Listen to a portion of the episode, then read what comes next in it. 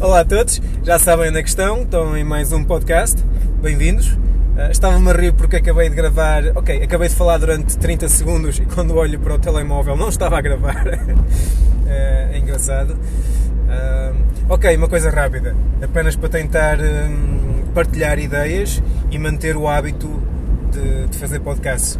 Se o meu objetivo é melhorar a minha forma de expressar e partilhar este conteúdo, então quanto mais vezes o fizer, uh, melhor fica fazê-lo. E eu quero mesmo ficar bom a expressar ideias, a comunicar e a discutir ideias, porque acho que é algo excelente. Porque, embora possa não parecer, mas quando eu gravo um podcast e estou a apresentar umas ideias, argumentos, ou uma história, ou a falar sobre algo, uh, aquilo pelo qual eu estou a falar normalmente, não sempre, mas normalmente já tive conversas internas uh, tentando ver de várias perspectivas, argumentar e contra-argumentar, ou seja, houve uma, uma, ligeira discussão, saudável, claro, um, interna. E quando partilho, já passou assim um pouco por um filtro. E é um pouco sobre isso que estou, que quero falar hoje, que é uh, quando expressamos uma opinião sobre algo, um, ou melhor, quando vemos uma situação ou, ou estamos a pensar numa ideia, podemos validá-la de duas formas. Internamente, que é um pouco mais difícil, na minha opinião, pois uh, requer mais disciplina e, e que nos afastemos da, daquilo que nós gostaríamos de ser verdade, de sermos mais objetivos, e por vezes é difícil, para podermos validar a ideia ou, ou a situação uh, e não tender logo para uh, julgar segundo a nossa perspectiva apenas. quando é interno, o trabalho é mais difícil por vezes e, e mais. Hum, qual é a palavra? É mais difícil, acho que vou deixar por aí.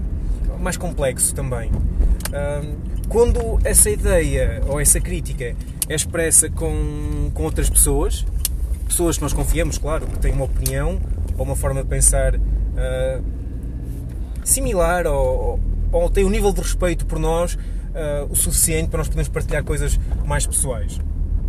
Eu penso que aí é mais fácil porque a, a mesma crítica ou, ou, situação irá ser alvo de hum, validação sobre várias perspectivas, ou seja, não só a nossa, que está, está condicionada por vários filtros que nós temos, uh, culturais, sociais, que nós criamos, seja o que for, mas uh, será validada por mais pessoas e isso poderá enriquecer mais a ideia ou a crítica. Daí, quando expressamos uma ideia com alguém que nós confiamos, poderemos ter um feedback e podemos evoluir e crescer muito mais rapidamente uh, do que se for interno. No entanto, e é um dos perigos, na minha opinião, sobre uh, expressar e partilhar ideias ou críticas, é que temos de ter também um sentido de objetividade, ser muito objetivos. Desculpem um bocado a minha ausência, que estou a estacionar, tentar não bater no BM ao lado, Provavelmente a reparação daquele BM tem o preço do meu carro. Eu não quero fazer. Ok, perfeito. Um, ok, e um dos problemas quando expressamos e partilhamos ideias com outras pessoas é que ficamos sujeitos à interpretação dessas, dessas pessoas. E a comunicação, uh, por mais boa e importante que seja, é limitada. E por vezes nós não conseguimos, na minha opinião, ou pelo menos na minha perspectiva, expressar exatamente os nossos pensamentos na, na sua íntegra, na sua totalidade. Um, e era mesmo só isso.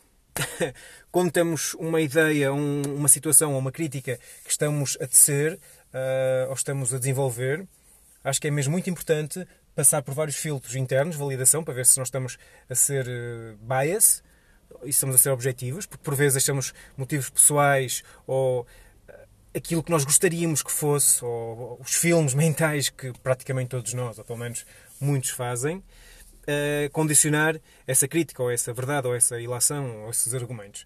E quando, e quando expressamos e partilhamos com outras pessoas, que torna a situação mais rápida, depois temos perspectivas mais diferentes, mais diferentes, diferentes de várias pessoas, também temos de ter o cuidado para não absorver totalmente a opinião dos outros. Porque por mais importante que seja, pode dar-nos uh, várias perspectivas, também é condicionada e temos de ter cuidado. Podemos estar a aplicar na nossa realidade uma perspectiva que não é nossa.